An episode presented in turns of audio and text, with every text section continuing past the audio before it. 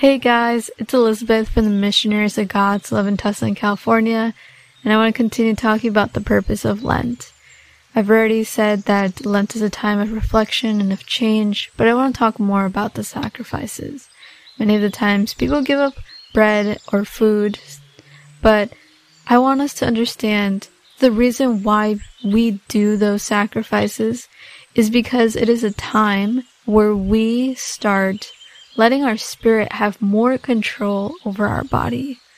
Our body is more in control of us. We're really hungry. We eat.